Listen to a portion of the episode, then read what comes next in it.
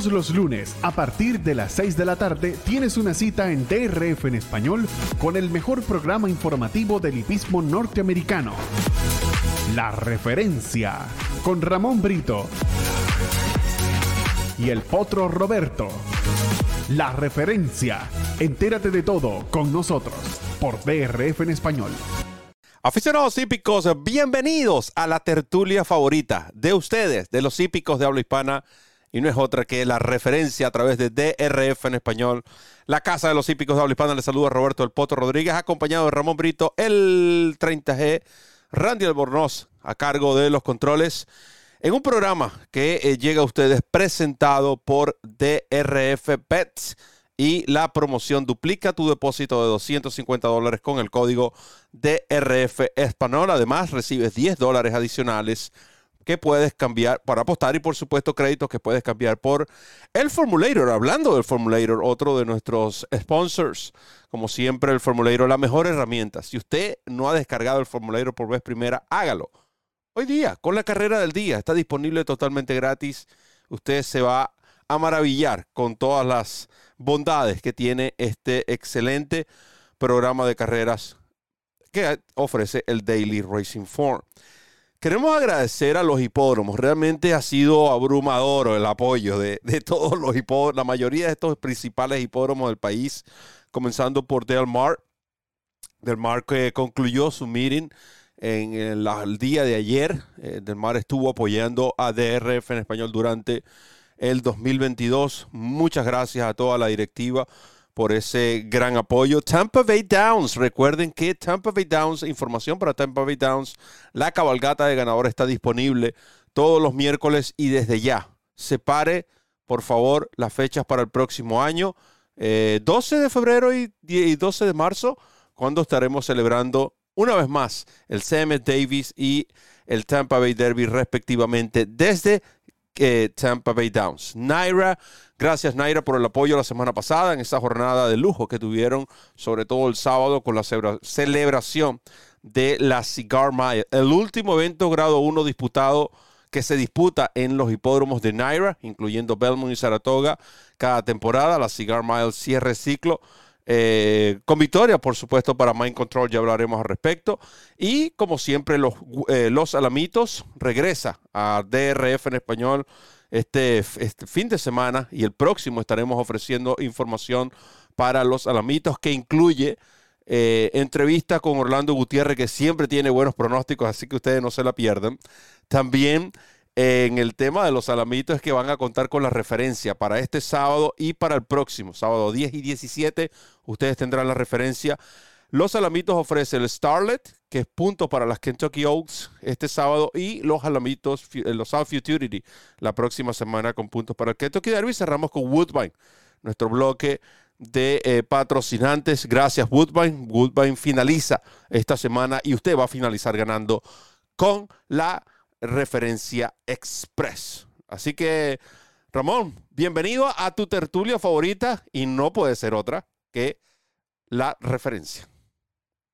Eso es correcto. Un abrazo, Roberto, un abrazo para nuestro hermano Randy Albornoz y un abrazo a todos los amigos que ya están en sintonía del programa, aquellos que se van incorporando poco a poco y a quienes nos ven en diferido, porque todos nuestros espacios quedan grabados, quedan disponibles aquí en esta plataforma que es el canal de YouTube de DRF en español, la casa de los hípicos de habla hispana, que es nuestra casa y sobre todo es su casa. De nuestra parte, bienvenidos a la tertulia de hoy, lunes 5 de diciembre, ya estamos en diciembre, tiene Navidad. Y estamos muy contentos de compartir con ustedes. Yo añadiría todos estos agradecimientos a los hipódromos que se han unido a DRF en español, el agradecimiento a nuestros seguidores, a nuestros fanáticos, porque ellos son el motor fundamental de este programa, son el motor fundamental de DRF en español, porque sin nuestros aficionados, sin nuestros seguidores, sin nuestros amigos que nos sintonizan semana a semana, pues este, este trabajo que hacemos con tanto cariño no tuviese sentido. Así es que vaya nuestro abrazo navideño desde ya, en nombre de todo el equipo de DRF en español, para cada uno de ustedes que nos están viendo, bien sea en vivo o en diferido. Temas interesantes para hoy. Vamos a estar conversando de las principales carreras disputadas el pasado fin de semana, otras noticias de mucho interés Y todo esto pues en la tertulia favorita de los hípicos de habla hispana, que no es otra definitivamente, es la referencia. Así es que si tiene su café en mano, disfrútelo, póngase cómodo y entérense de todo porque aquí comienza la referencia. Y comienza con temas interesantes y quizás contradictorios. Eh, yo sé que hay muchos fanáticos que ya eh, tienen como preferencia a Julia Shining y definitivamente tienen que tener, eh, digamos, le doy la razón en muchos aspectos porque es una yegua particular, ¿no? Esta potranca es, es, muy particular, es una potra que, tal como lo hizo en el debut, lo vimos en el Diamond que va a ser nuestro primer punto, tienes que, a lo que se llama en el argot hípico, tienes que montarla. Eh, no es una yegua que la puedes dejar tranquila, venir a buscar la carrera, no, tú tienes que venir con ella. Y esto creo que resalta también la conducción de Luis Saez. Primero ya con la experiencia de lo ocurrido en, en Y ahí que vaya, que eh, Luis, Luis Saez tuvo que ponerle eh, fuerzas para que esta yegua respondiese. Eh, típico ejemplar también entrenado con, por Todd Pletcher que no tiene problemas con el aumento de distancia. Yo es que colocaba en, en mi cuenta de Twitter, Ramón, que es una yegua que tiene un estilo muy, pero muy similar al de su hermana, que es mi hermana completa, Malata. Recuerdo que Malata ganó esta carrera en el 2021, el 2020, perdón, en atropellada, una atropellada quizás un poco más corta, no tan extendida como la de Julia Shining, pero son de ese tipo de yeguas, yeguas que tú tienes que montar. Ya hablaremos de las variantes de pista, comparándola, por ejemplo, con lo realizado por Hosier Philly en, en Churchill Downs. Ah, pero eh, el tiempo es lo que no me convenció. Tres, dos segundos, incluso más lenta que los machos de ese día. Pero eh, eh, overall, ya mirando a lo que va a ser el 2023, creo que este tiene que ser una de las top 3, top 4 potrancas ya en miras para las Kentucky Oats. Yo lo veo, yo lo veo así, yo lo veo a futuro. Yo no, no me voy a enfocar mucho en esta. De hecho, el día del debut, el tiempo no fue bueno tampoco. El día del debut ella metió casi 90 segundos en esa, en esa distancia de about 7 furlongs, que es como casi 1500 metros, pero no son 1500 metros. Y ella metió 89, 1.29 y fracción. El tiempo no fue bueno el día del debut, pero eh, una cosa compensa a la otra. Aquí hay que poner las cosas también en una balanza. El día del debut, ya lo decías tú, Roberto, eh, la yegua iban totalmente negada en los primeros metros y Luis Sáez tuvo que buscar por fuera y, moverla y arrearla hasta que la yegua se dio cuenta para qué estaba allí. Recuerden que es una potranca que apenas tiene dos carreras. El Demoiselle viene a ser apenas su segunda presentación. Entonces, como bien lo decía Pletcher en la entrevista después de la carrera, son animales que están aprendiendo. Son animales que, están acostumbrándose a, su trabajo, que es correr. Ahora, yo estoy de acuerdo en el que el tiempo fue inferior al de los potros, etcétera, etcétera, pero hay que ver la carrera que tuvo que, hacer Luis Sáez sobre Definitivamente. y hay que ver todas las adversidades que tuvo que superar. No vayan a creer ustedes que es una tarea fácil para un animal que tiene una carrera, que tenía una carrera al, momento de correr el Demoiselle. Quedar última en los primeros metros, recibir no terronazo, sino toneladas de fango, porque la pista era un lodazal. Entonces, un animal de estos que tiene tan poca experiencia, y tú le metes esta carrera en cuatro codos, corriendo por primera vez en cuatro codos, en ese fangal, eh, viniendo de menos a más, corriendo negada, girando la última curva por la línea 10, por lo menos. Casi última entró esta, esta potranca Julia Shining en la recta final. Y todavía ganó la carrera. O sea, Ahí es cuando yo digo que los buenos caballos son los que superan las adversidades, los grandes caballos son los que superan las adversidades. A mí me parece que esta potranca, en la medida que se vaya desarrollando como corredora, va a ser mucho mejor, mucho mejor. Yo no me atrevo a hacer vaticinios porque mucha gente también cae en ese terreno de decir, por ejemplo, que Husher Philly va a ganar las Kentucky Oaks. Estamos en diciembre, señora. Estamos en diciembre. No sabemos si ni siquiera van a correr en esa carrera. Por eso, entonces es muy temprano para hacer ese tipo de, vaticinios o de pronósticos. Lo que sí quiero resaltar es la calidad, porque eso es indiscutible.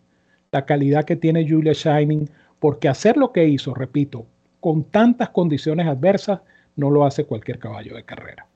Y tiene que ver también, por lo menos Wonder Wheel ya demostró superior, ya demostró versatilidad, que es muy importante, y ganó la mayor carrera, la carrera más importante para dosañera en el 2022, como lo fue la British Scott Juvenile, aunque allí no participó Hoosier Philly y no participó tampoco Julia Shining, pero de nuevo, Wonder Wheel mostró otra faceta, es decir, venía de ganar el Alcibiades de extremo a extremo y ahora ganó esta de menos a más. Por otro lado, Hoosier Philly, y, y yo hacía la comparación es por las variantes de pista para que tengan una idea. No estamos comparando yegua con yegua. Yo comparé, fue la carrera de Hoosier Philly, el tiempo de Hoosier Philly sobre una pista rápida, en, lo comparé con el de los machos de ese mismo día, con Instant Coffee, el de Brad Cox, en la misma distancia, en el mismo hipódromo, con minutos de diferencia. Y el tiempo de Hoosier Philly fue un segundo y medio, un poco, un, segundo y, dos, y un quinto, más rápido que el de los machos. Si yo aplico esa variante, es muy importante. No estoy comparando, estoy aplicando una variante a lo que fue la comparación del sábado pasado en Aqueduct con cuando esta yegua finalizó tres segundos más lenta que los machos, es simplemente eso, es para, de nuevo, para tratar de ver cuáles son las proyecciones que van a tener esta yegua. Yo creo que ambas van a mejorar. Yo creo que ambas, incluso hoy día, yo en lo personal, yo las colocaría en cuanto a talento, no en cuanto a resultado porque en cuanto a resultado, Wonder Wheel debería ser la número uno en la lista de la potranca. De hecho, va a ganar el, premio Eclipse como potra dosañera. Pero en cuanto a proyección, yo creo que Hosier Philly y Julia Shining, si se mantienen sanas, son las dos yeguas que van a liderar esta generación, por lo menos para la primera parte del año. También es posible que las mantengan separadas y no se vean las caras hasta el día de las Kentucky O, si es que las dos llegan ya que Thomas Amos, su base es el centro del país y en cuanto a lo que es Top Pleasure, todos saben, el este, eh, tanto en el norte como en el sur, mantiene bien sea Florida o mantiene en el hipódromo de eh, los hipódromos de Naira. Así que va a ser interesante todo esto. En cuanto a los machos. Roberto, y antes de ir con los machos, y, perdona la interrupción, PTI, perdón de No, no, está bien, está bien eh, eh Philly va para Oakland Park eh, con, posible target en el Rachel Alexandra como carrera de reaparecida. Y eh, está Julia Shining en, el, en, el, en la carrera de Tampa que ganó Nest, el Sun Coast es posible que, que, Julia Shining sea apuntada para Tampa Bay Downs entonces en el Sun Coast. Y si es esa carrera, usted la va a escuchar en vivo a través de DRF en español. Así que muy importante. muy importante es. En cuanto a los machos, eh, eh, de nuevo, yo publicaba en mi cuenta de Twitter que la nómina de los ejemplares que participaban en el Rensen, sus padres, los padres de estos caballos, el éxito que habían tenido en el Kentucky Derby. Habían dos ganadores del Kentucky Derby, como era Justify y Street Sense. Había un caballo que finalizó tercero, como fue Gun Runner, un hijo de Gun Runner, un hijo de Frosted, que había finalizado cuarto. Los otros dos sementales, Accelerate y Midnight Loot, no corrieron en el Kentucky Derby. Y por supuesto, el ganador Good Magic, que finalizó segundo detrás de Justify, eh, resultó el padre del ejemplar eh, ganador en esta eh, versión del Remsen. Una carrera muy bonita, una carrera disputada. Y, que te digo, acá es todo lo opuesto. Con todas las condiciones de la pista, estos potros le colocaron para, para echar unos 54. Tuvieron que colocarle y fue, y fue una carrera disputada. ¿Cómo viste tú este Remsen, Ramón? Fue una carrera de dos caballos, efectivamente. Eh, de hecho, el que llegó tercero llegó una hora después, llegó como a, 12 cuerpos, algo así. Eh, y fue una carrera muy disputada porque el, caballo de Linda Rice, Arctic Arrogance, eh, se le puso duro. O sea, se nota que es un caballo que le encanta este tipo de pista. Un caballo que, corre muy bien en esta superficie en loda. Frosted. Y Frosted. Tap it le va a gustar el fango. eso es correcto. La, genética allí, pues, este, obviamente eh, nos daría la explicación. Pero Dobby O'Neill eh, se fajó con él, un buen corredor, sin duda alguna. Pero igual, en este caso, estos dos caballos, voy a hacer una, una, una no una comparación, pero sí hacer notar lo siguiente. Estos dos caballos venían por la línea 1 y la línea 2 en todo el recorrido, porque ellos dos salieron a pelear la carrera, salieron ellos dos y terminaron ellos dos corriendo por la línea 1 y la línea 2. Julia Shining, habría que ver el, el, el, Tracus y, ver cuántos pies recorrió hmm. Julia Shining y, y, comparar. Ahí sí, comparar los pies que recorrió Julia Shining versus lo que recorrió W. O'Neill. Ese es un punto válido, pero no para, para una comparación lineal o estricta, simplemente para destacar lo que decía yo en el comentario anterior, las circunstancias de carrera que tuvo que superar la potranca versus una carrera que se planteó diferente, una carrera que se planteó como se plantean generalmente las carreras en pistas fangosas. El que salió adelante llega adelante. Por eso es que dice el dicho, eh, eh, ¿cómo es? Clean, horses win races, algo así, ¿no?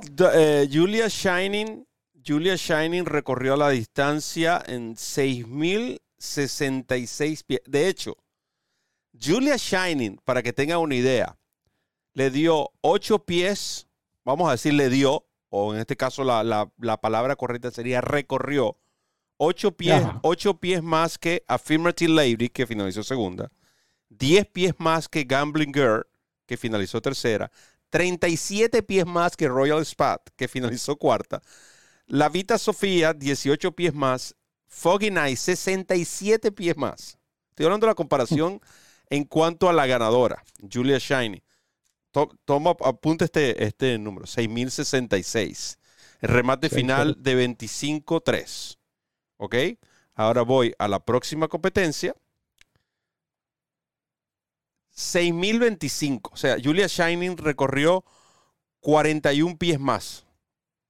Ahí está. Y el remate de WNL fue de 25.92. Para un caballo que no, que no tuvo que superar, no tuvo que superar ninguna adversidad. Más que, Remató mejor potranca. Exacto. Entonces, por eso, por eso es que, por eso hago el comentario, ¿no? Porque eh, muchos se enfocan en el tiempo de la carrera. Y dicen, no, porque si, si y caen en el, en, el mismo, en el mismo loop o círculo cerrado. No, que si hubieran corrido juntos, Dobby O'Neill le hubiera metido 13 cuerpos a Julia Shine. No, no. Eso no existe, señores, eso no existe. Es la circunstancia de la carrera, es cómo se corrió la carrera. Por eso, por eso es que mi comparación era en variante de pista no en carrera ni, ni, actuaciones individuales, en variante de pista, macho contra hembra y macho contra hembra. Por eso, pero, pero el, punto, el, punto, el punto es todavía más válido cuando tú ves que el remate de Julia Shining fue mejor que el remate de Dobby O'Neill. Y recorriendo la, misma distancia y recorriendo, en 41 pies más. 41 pies más. Entonces, Estamos hablando de cuántos cuerpos. 41 pies, son 6 pies por cuerpo, son como, como 8 cuerpos más o menos. Aproximadamente. 7, 8 cuerpos. Entonces, entonces ahí es donde yo digo, hay que apreciar cómo el caballo gana la carrera, cómo el ejemplar gana la carrera y en qué circunstancias gana la carrera. Entonces, fíjense ustedes que ya ese análisis eh, lineal del tiempo de la carrera se cae porque la potranca recorrió mucho más terreno. Bueno, no mucho más terreno, pero recorrió más terreno que el, que el, potro. Sí. Y el, y el remate de los últimos 400 metros de la potranca fue mejor. Pero es que, Ramón, tiene que ser mucha. La, palabra clave es mucho terreno. Porque tú tienes que, tienes que comparar también que estamos hablando de ocho cuerpos y que estamos hablando de que este corrió segunda, tercera línea y la otra terminó por décima, undécima línea. O sea, realmente el esfuerzo aunque el papel, el resultado, la estadística, el tiempo no lo diga, el esfuerzo de Julia Shine, y de hecho recuerden que este tipo de esfuerzos lo que hacen es construir mayor, primero, experiencia y musculatura en los ejemplares. Por eso es que siempre la preocupación de los entrenadores, oh, quiero saber cómo regresó de la carrera. Ahí no están, ahí están pensando más que, una cortada o que algún daño físico externo.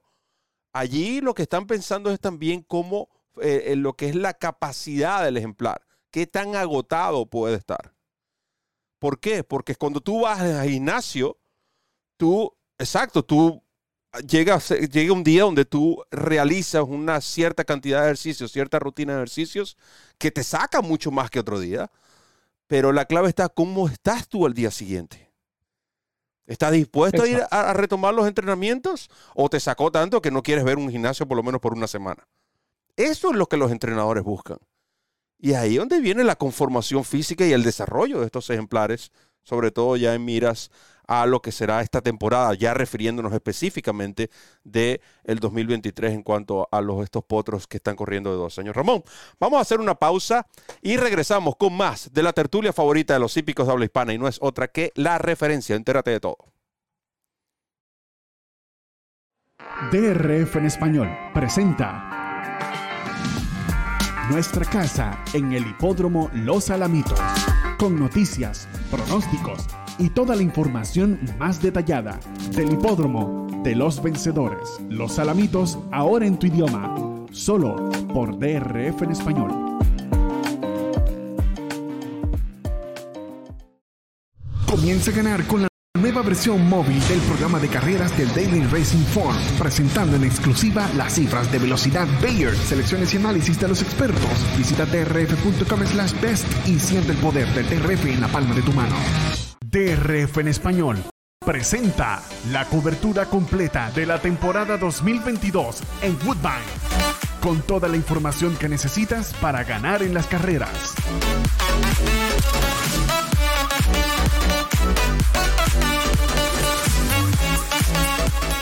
Análisis, pronósticos, entrevistas, noticias y mucho más. Woodbine, siempre en tu idioma, por DRF en español. DRF en español, la casa de los hípicos de habla hispana. El lugar donde encuentras noticias, pronósticos, programas en vivo y mucho más. Síguenos en nuestras redes sociales y disfruta con los campeones.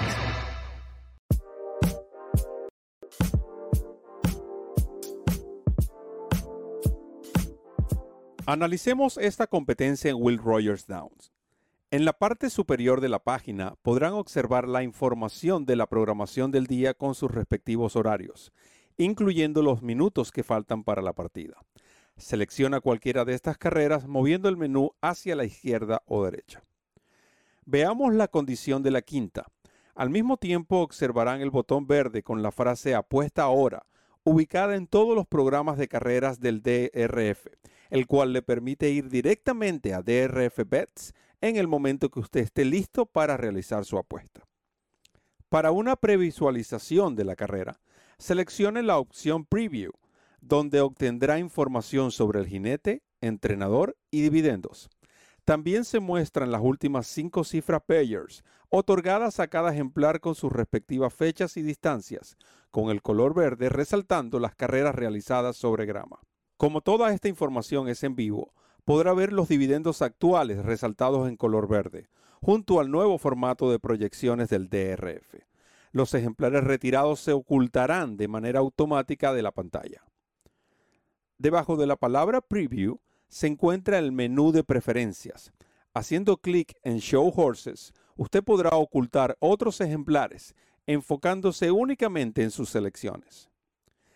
También en la sección de Sort By podrá organizar los participantes según el orden del programa, la mejor cifra Bayer de su campaña o por la cifra Bayer de su última competencia.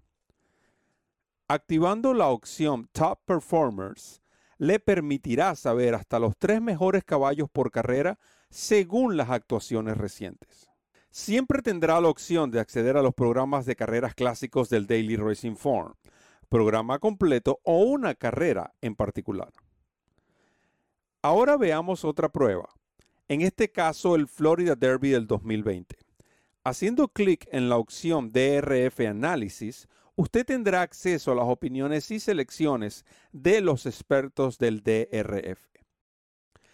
Antes de realizar su apuesta, usted podrá leer noticias relacionadas con esta competencia y con ello no se perderá un solo detalle del equipo de reporteros del Daily Racing Form. Si regresamos a la pestaña de Preview, notará que el caballo de preferencia de nuestros analistas estará resaltado con el logo de DRF y el símbolo de check o selección.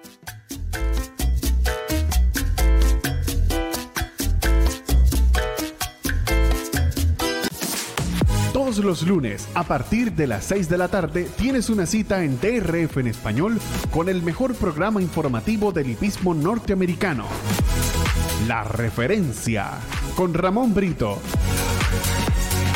y el potro Roberto. La referencia. Entérate de todo con nosotros por DRF en español.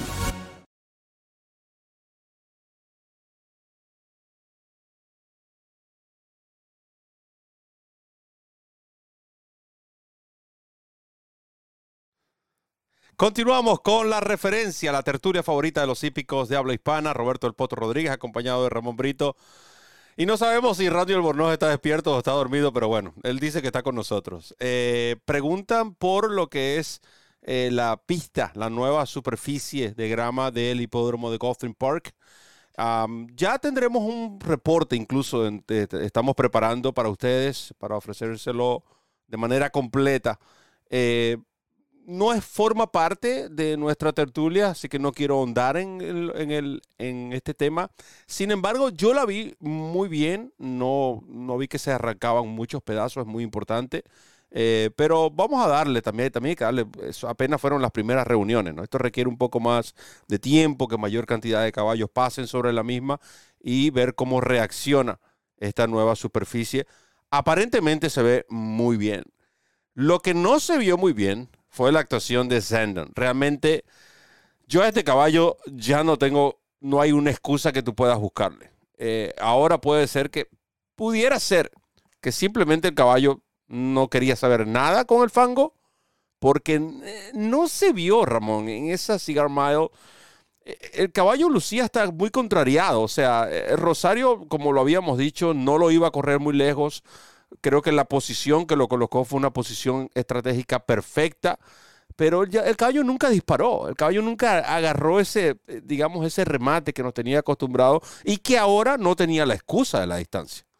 Ah, más allá de eso, no creo que sean excusas, ni tampoco podemos quitarle méritos a lo que hizo Mind Control. Dos caballos que se despidieron, dos puras sangres que se despidieron este fin de semana por la puerta grande, eh, eh, triunfando en un evento grado 1, pero vaya que este caballo Mind Control, cuando tú sabes que un caballo conoce lo que está haciendo, cuando tú, cuando tú quieras ver un caballo que sabe lo que está haciendo, que sabe dónde está la meta, que, que sabe cuál es su trabajo, Mind Control es un ejemplo perfecto. Este caballo realmente no le gusta dejarse ganar. Cuando tiene un caballo al lado que él lo ve ojo a ojo, eh, es muy difícil pasarlo, es muy difícil doblegarlo, Ramón.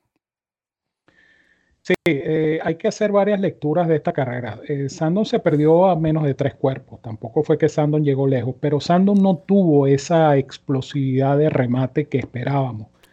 Entonces, la, excusa inmediata fue esa, ¿no? La pista fangosa. Y, y, uno, lamentablemente, no le queda otro remedio que momentáneamente dar ese beneficio de la duda, porque efectivamente la pista eh, la pista de Acuedo no es, no, es, no es fácil en invierno. En otoño y invierno la pista de Acuedo no es nada, nada fácil porque siempre está mojada, siempre está congelada, siempre está pesada, siempre está fangosa.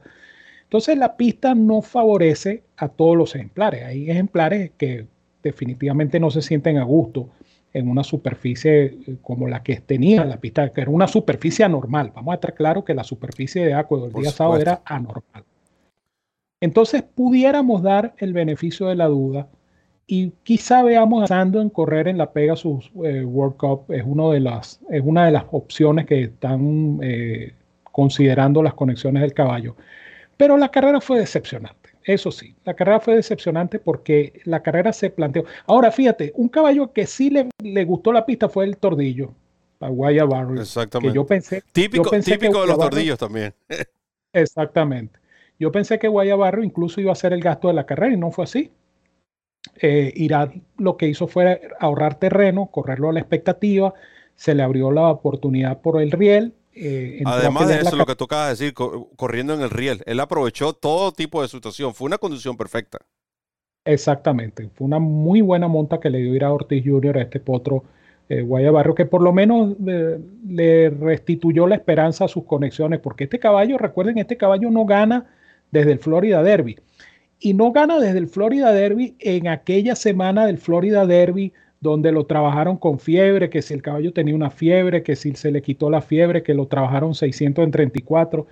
Ganó el Florida Derby y después no ha vuelto a ganar. No sabemos hasta qué punto eh, pudo haber influido todo esto. Pero lo cierto del caso es que la carrera de Guayabarro fue buena. Pero Mind Control, hmm. yo la verdad es que adoro ver este tipo de ejemplares porque qué caballo tan, tan batallador, o sea, qué caballo tan guapo, Mind Control. Y Johnny Velázquez los conoce a la perfección. Y de hecho, Johnny Velázquez decía en la entrevista post carrera que él sabía que eso iba a pasar. Él sabía que el caballo cuando, cuando se viera este, igualado, el caballo iba a reaccionar y él simplemente lo que hizo fue mantenerlo en carrera, estimularlo y el caballo le reaccionó. Un caballo que se despide con una gran campaña. Y fíjense ustedes, un caballo tan guapo como este que debería transmitir esa facultad o esa, esa característica a sus descendientes y un caballo que todavía no se sabe a dónde va. Mm. Ya, ya hay algunos, algunos, algunas opciones. Este, pero es un caballo que para mí este sería un caballo interesante en la cría. Muy interesante, versátil por todos lados. Un caballo sano. Un caballo sano, un caballo que corrió hasta los seis años, cosa que comentábamos con un ganador grado 1 a los dos, a los tres y a los seis. Exactamente. O sea, como doceñero, como tresañero y como caballo maduro. Correctamente. Entonces, este es un caballo que como semental es, es interesante porque aquí habría que promocionar, no la cifra de velocidad ni, la, ni, lo que ustedes conocen, sino promocionar eso. Durabilidad. Estos, factores. Durabilidad, te ha dicho la palabra correcta. Hablaste poco, pero hablaste bien, como dices tú. Pocas veces lo hago, por eso me quedo callado. durabilidad, durabilidad. Un caballo que se mantuvo sano durante casi toda su campaña. Tuvo algunas pausas, pero, pero un caballo que llegó hasta los seis años, chicos y llegó a los seis años y se despidió ganando un grado uno. Eso vale. Ese es un caballo que para la cría tiene que ser interesante. Ojalá que transmita esa cualidad a sus descendientes. Yo quedé maravillado con la carrera de Mind Control, eh, decepcionado con la de Sandon, eso sí, y veremos qué pasa con Get Her Number, Guaya Barrio, se, se, mencionan como posibles aspirantes para la Pegasus World Cup. Con Sandon está esa incógnita, pero pudiera estar en la Pegasus World Cup. La carrera tuvo un final muy interesante, muy emocionante. Yo creo que justificó la expectativa, aunque no fue Sandon el caballo que ganó, pero valió la pena ver esta carrera solo para disfrutar del coraje de Mind Control. Digno de un grado uno. Como coraje el que mostró JJ Hernández con esta conducción que le dio a Speaking Scout en el Hollywood Derby. JJ Hernández, lo vengo diciendo desde hace tiempo, no es segundo de nadie. ¿Y cómo se conoce? estos trazados californianos específicamente en Del Mar. Eh, yo me maravillo de verlo montar. Eh, creo que es uno de los jinetes más confiables que hay con cualquier tipo de caballo. Velocistas, atropelladores, stalker, grama, arena. Eh, realmente está haciendo un gran trabajo JJ Hernández. Por alguna razón es el jinete con la mejor efectividad en triunfos en eventos de corte selectivo por encima de Joel Rosario, por encima de Irad Ortiz, por encima de José Ortiz, por encima de Flavian Pratt, por encima de todo el mundo. Lo de JJ Hernández no es cuento. Este año 32% y llegó a 50 triunfos de eventos selectivos a la, calladita, empatado con José Ortiz. Ya todos sabemos de Irad Ortiz, que ya hablaremos un poco de eso en el otro segmento del récord de Irad. Pero buena carrera esta, la de Speaking Scout. Y bueno, Grand Motion siendo Grand Motion. Yo, yo contento porque fue una de mis recomendaciones en la referencia para cerrar la jornada sabatina. Pero más allá de eso, eh, definitivamente este es un buen corredor, Speaking Scout. Un caballo que se está desarrollando como corredor. Un caballo que hemos visto ya en varias oportunidades. Este caballo ganó en, creo que en Remington Park fue que ganó él una selectiva. Eh, Remington Park no, en, en, en, en Ahorita, ahorita revisamos la campaña. Una carrera que cubrimos nosotros, de hecho, para, para DRF en español, que fue donde empezó a surgir este potro Speaking, eh, Speaking Scout. Un caballo en Hawthorne. En Hawthorne, esa es la carrera. El Hawthorne Derby. El Hawthorne Derby. De hecho, él corrió cinco derbis seguidos. y, disculpa, hay algo interesante con este caballo. Es cierto que pertenece al Eclipse Thoroughbred Partners, como es, tú sabes, uno de estos grupos de, propietarios que existe, uno de los más importantes, por cierto, acá en Norteamérica. Y este caballo en particular, ellos le dieron la oportunidad a nuevos dueños, a nuevos socios. Es decir, ningún socio de este ejemplar tenía que ver previamente con alguno de otros de sus ejemplares. Creo que también fue una, es una excelente iniciativa. Y bueno, ya tienes un ganador grado 1. No, y, un caballo que se proyecta como un muy buen corredor para el año que viene, porque el caballo demostró eh, esa capacidad de recuperación. Él quedó un poquito. ¿Cuánto fue vendido este caballo como Yearlings?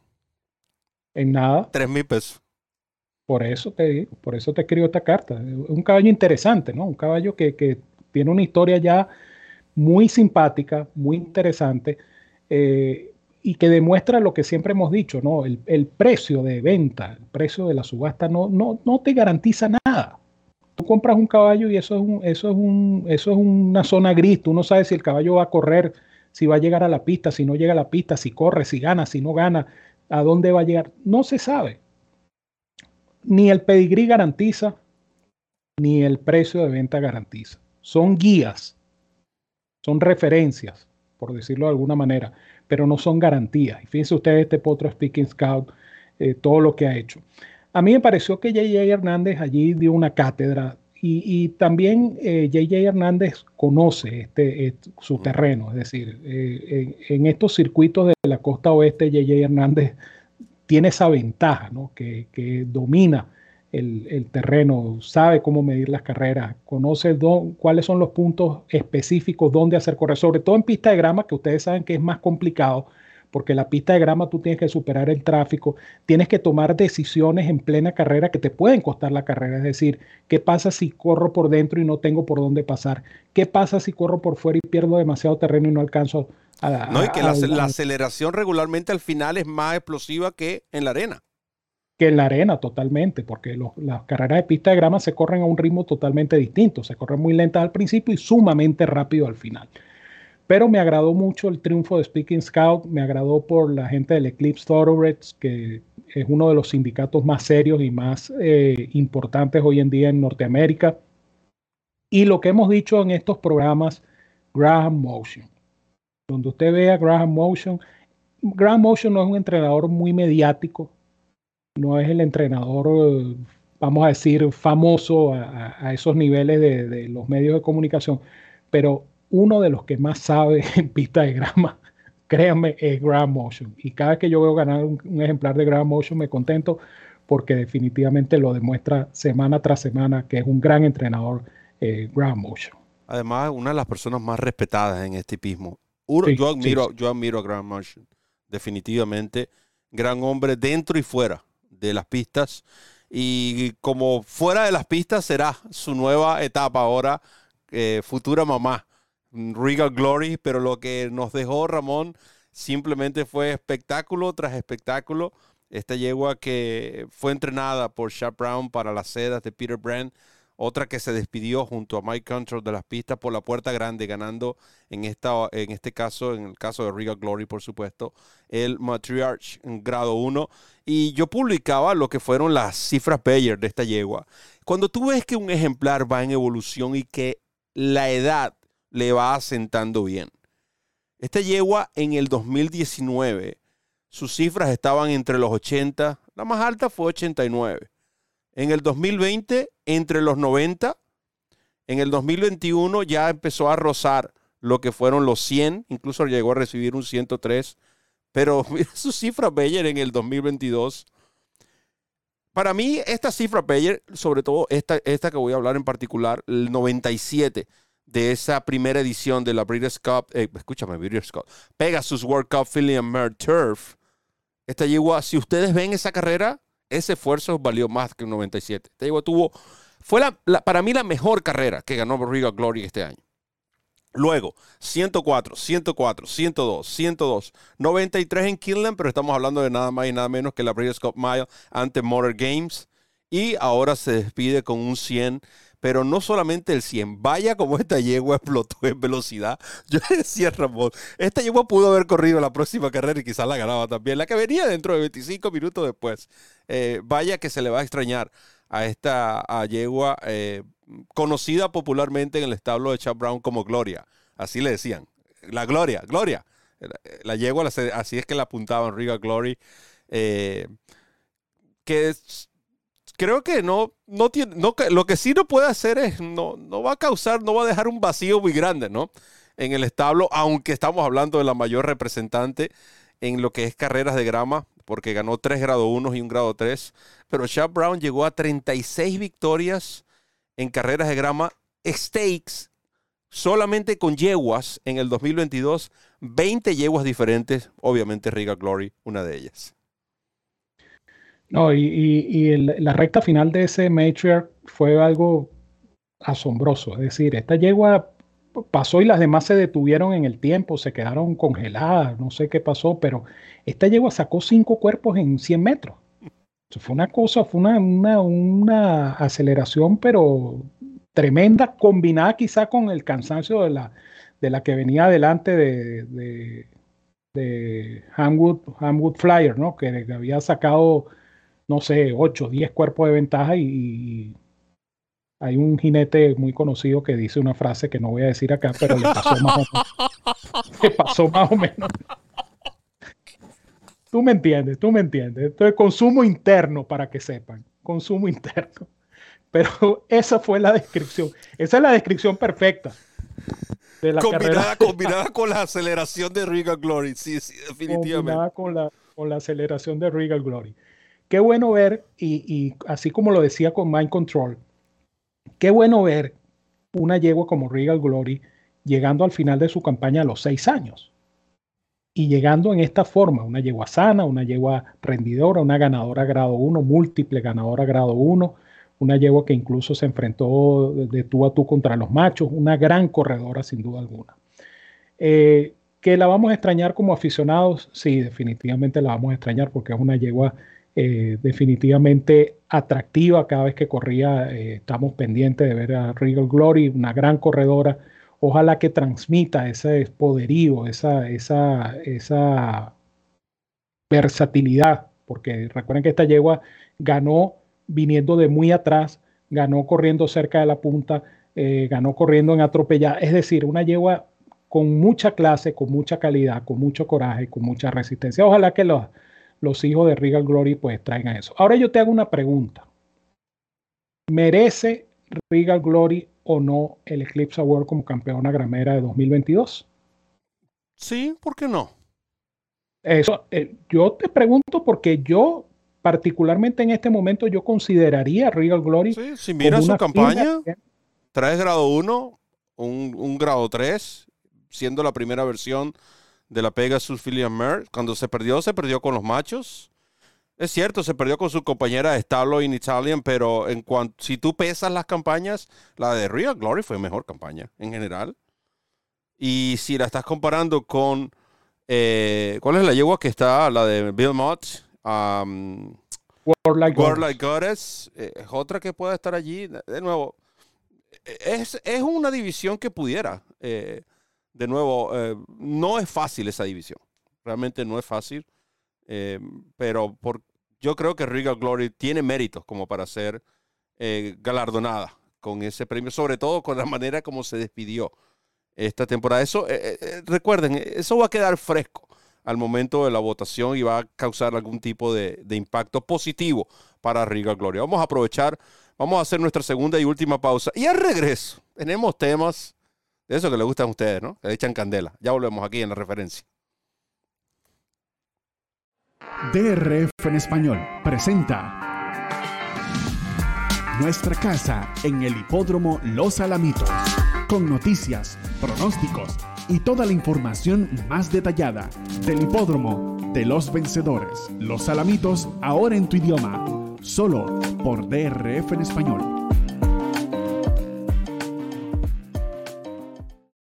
Comienza a ganar con la nueva versión móvil del programa de carreras del Daily Racing Form, presentando en exclusiva las cifras de velocidad Bayer, selecciones y análisis de los expertos. Visita drf.com slash best y siente el poder del DRF en la palma de tu mano. DRF en español presenta la cobertura completa de la temporada 2022 en Woodbine, con toda la información que necesitas para ganar en las carreras.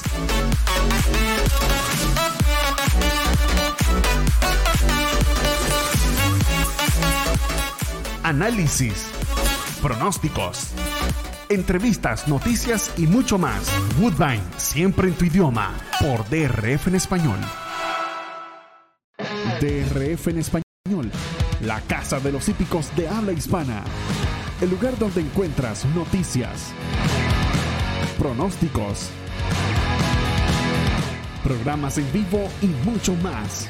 Síguenos en nuestras redes sociales y disfruta con los campeones.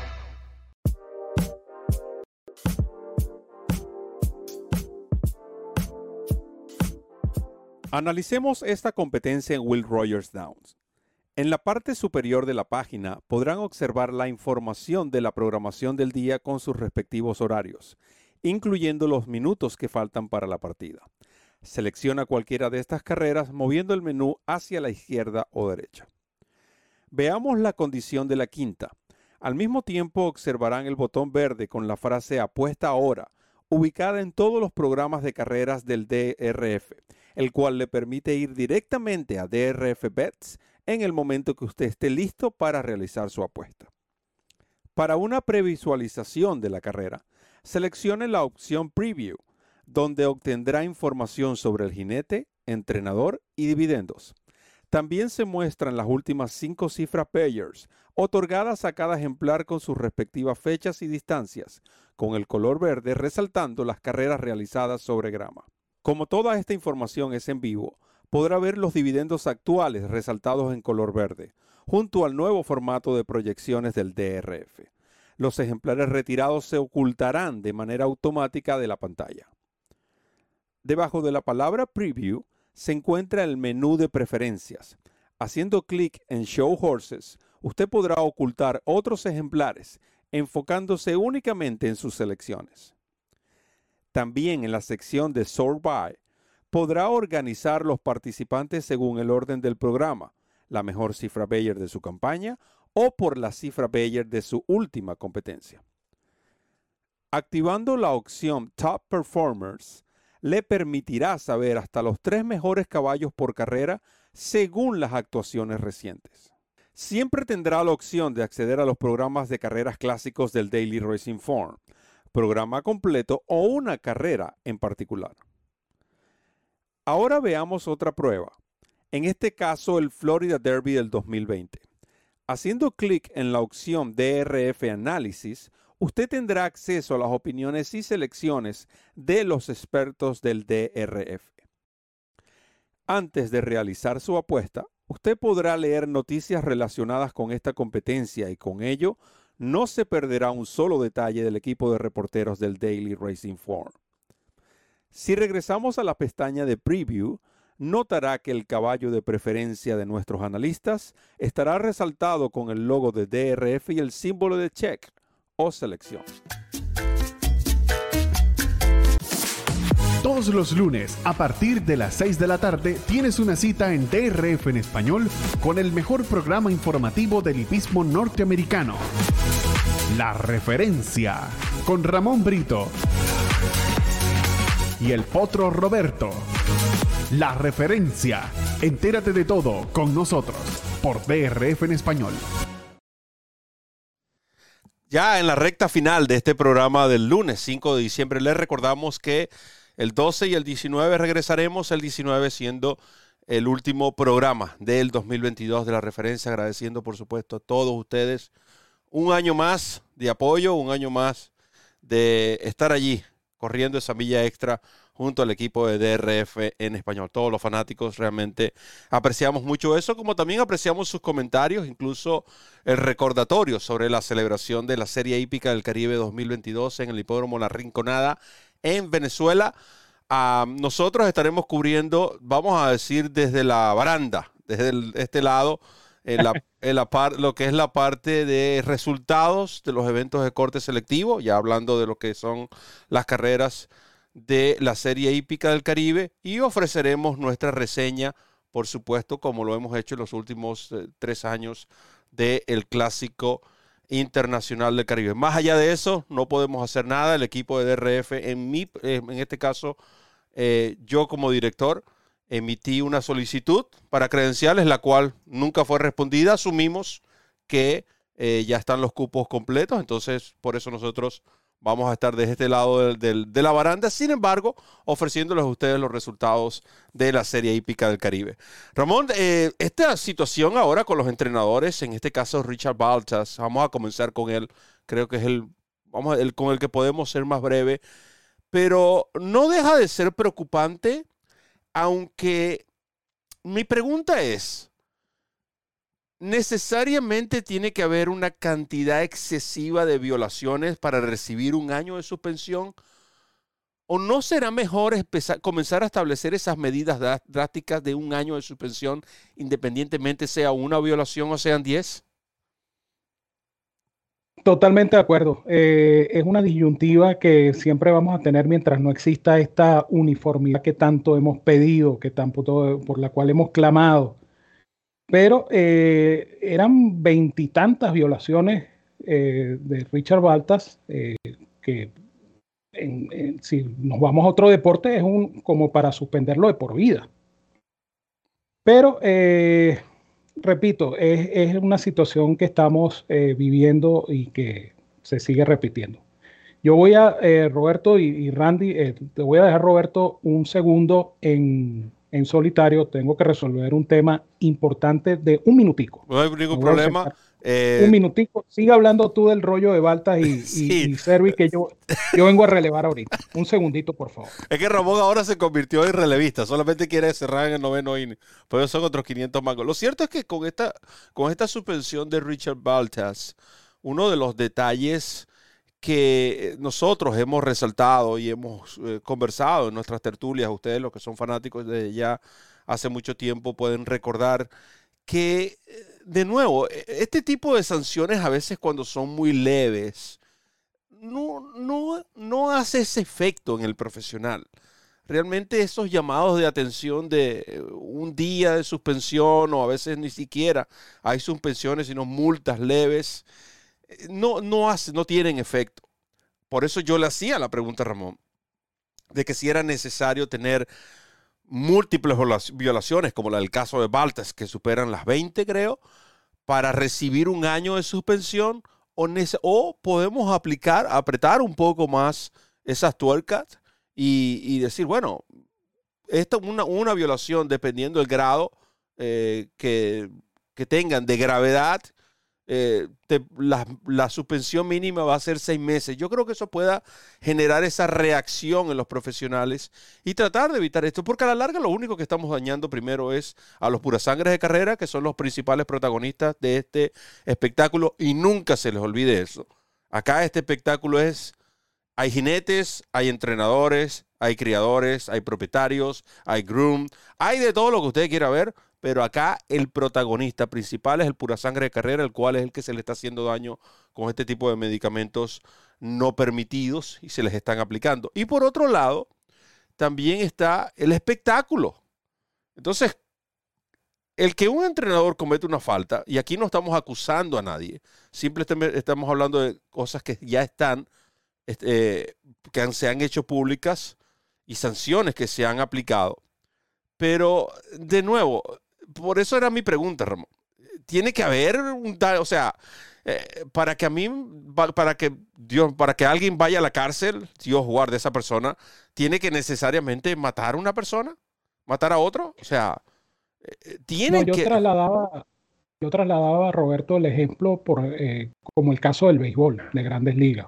¿verdad? Tú cometes una primera falta, tienes un número de juegos de 40, 40 partidos cometen una segunda falta y eso se duplica. 40 partidos estamos hablando de un 25% de la temporada, un cuarto de, temporada. Exactamente.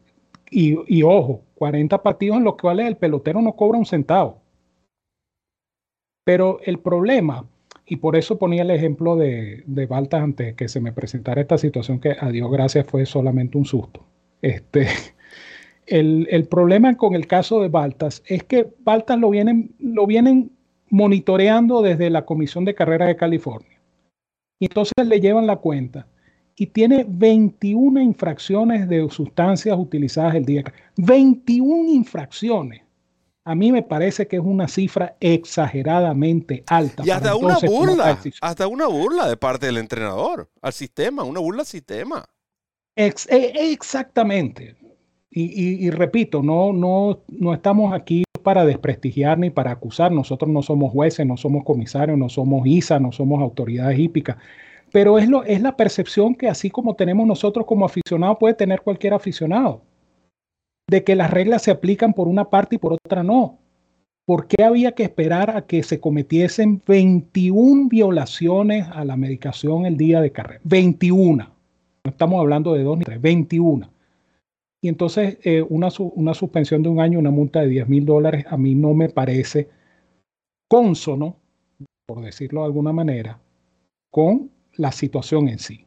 Entonces, estas son, estas son las, las lagunas que tiene la industria hípica y que están afectando, como bien dices tú, Roberto, al espectáculo, están afectando al caballo de carrera, están afectando a la industria como un todo y no se terminan de dar los pasos necesarios para corregir este tipo de situaciones.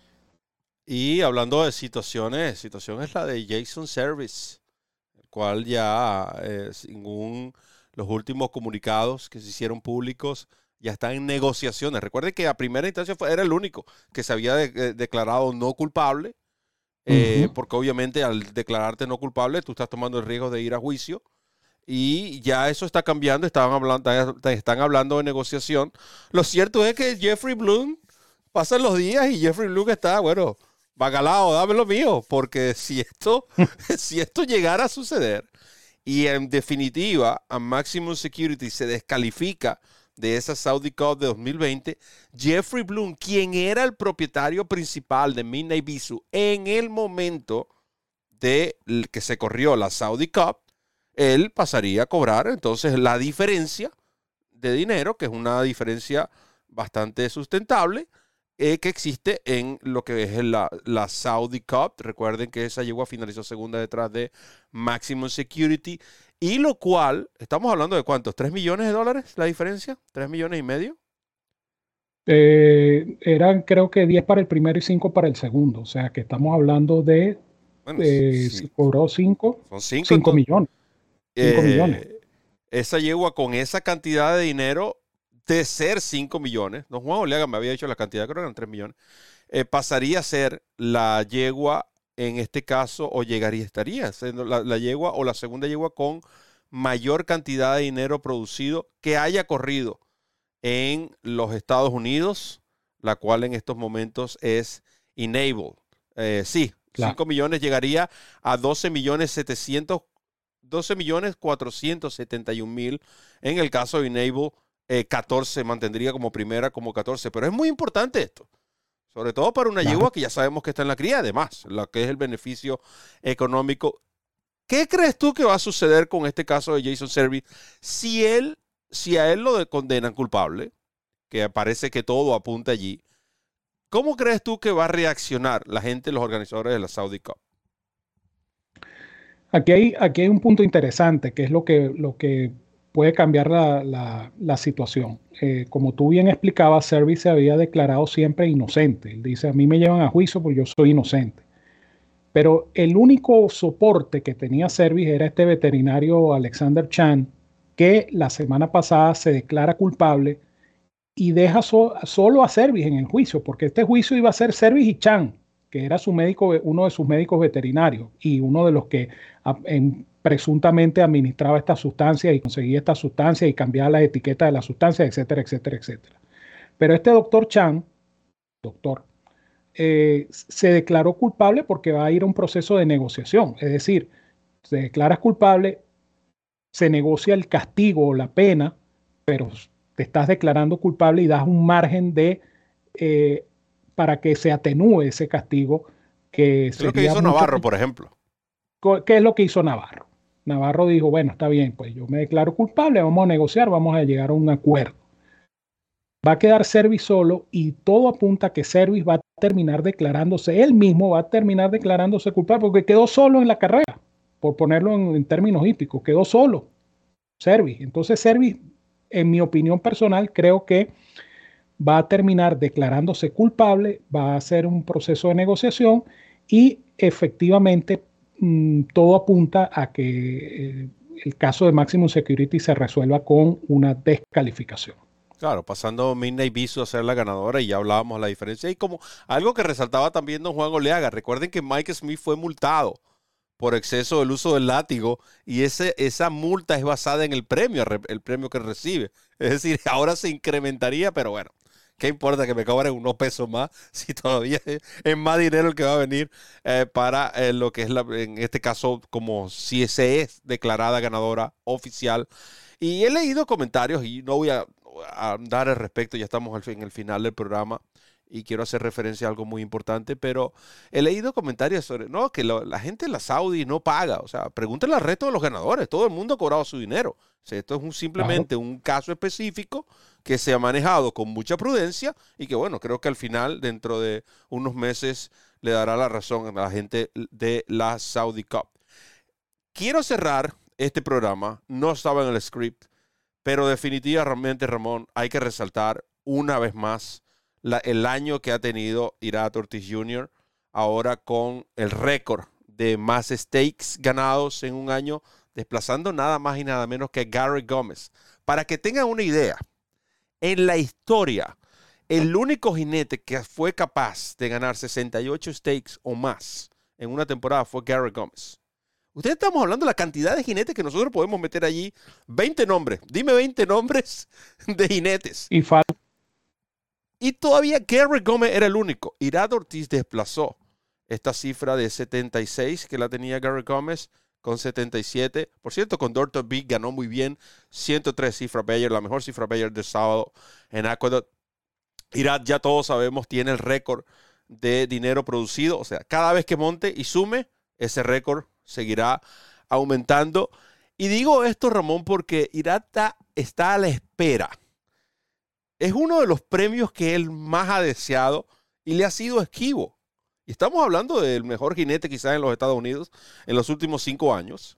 Lo ha ganado Rosario, lo ha ganado su hermano José Ortiz en par de ocasiones, pero Irat no ha ganado el ESPI. Si esta temporada de Irat, con tres Breeders' Cup, con récord, de dinero producido, con récord de stake, y si hablamos de la carrera de la Triple Corona, ganó una de las tres. Si esto no produce un ESPI, yo definitivamente le voy a enviar una carta a ESPN.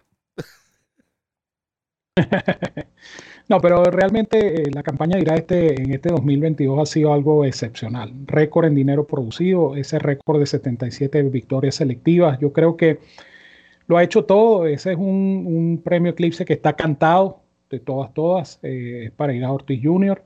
Y bueno, sí, faltará el ESPI. Eh, el ESPI es una suerte como de premio Oscar, un, premio Grammy, ese tipo de galardones, pero eh, yo creo que lo que ha hecho Ira este año es digno de, destacar. Yo creo que es una de las temporadas más productivas de Jinete alguno. Debe ser la, no por, ojo, no por la cantidad de dinero, porque si es por la cantidad de dinero es obvio, sino del rendimiento de Ira Ortiz. Se ha mantenido un 24%.